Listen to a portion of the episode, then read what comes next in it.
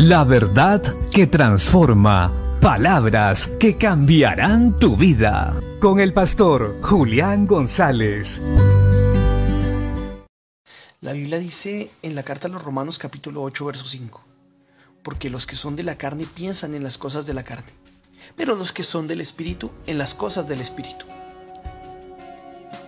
Ciertamente, con este texto bíblico nos damos cuenta que Dios no puede ser burlado, pues Él conoce aún a las intenciones del corazón del hombre. Para más que tratemos de aparentar, de mostrar algo que no somos, Dios sabe realmente qué hay en nuestro corazón. Por eso la Biblia nos deja ver hoy claramente que somos lo que pensamos. El hombre espiritual piensa en las cosas espirituales, el hombre carnal en las cosas carnales. Podemos llegar a parecer espirituales en lo exterior y hasta muchas veces hacer que muchas personas crean que somos espirituales por algunas acciones. Los fariseos eran personas así.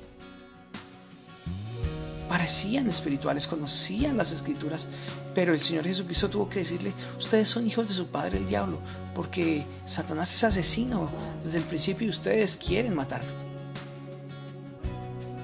Nosotros debemos constantemente cuidar nuestros pensamientos porque en nuestros pensamientos se manifiesta lo que hay en nuestro corazón.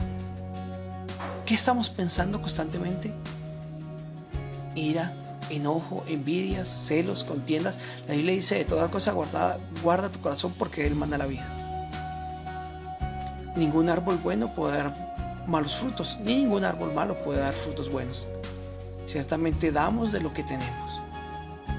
Si nosotros no permitimos una transformación real en nuestro corazón, nos volveremos muy buenos hipócritas, pero no buenos cristianos. El Señor lo sabe muy bien y Él quiere que nuestro cambio empiece desde adentro hacia afuera. Que nuestra transformación empiece de adentro hacia afuera, pues Él conoce todo lo que hay en nosotros. Él sabe que muchas veces el hombre puede llegar a ser muy buen religioso, mostrar y aparentar piedad, pero sus frutos no lo demuestran.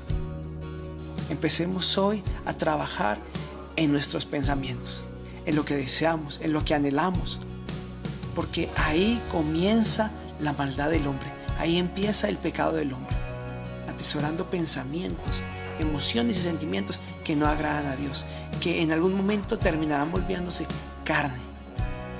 Por eso hoy, guardemos el corazón, humillémonos ante Dios y permitamos que Él nos transforme por medio de su palabra y de su Santo Espíritu, que nos lleva a toda verdad y que nos convence de pecado, juicio y justicia. Bendiciones.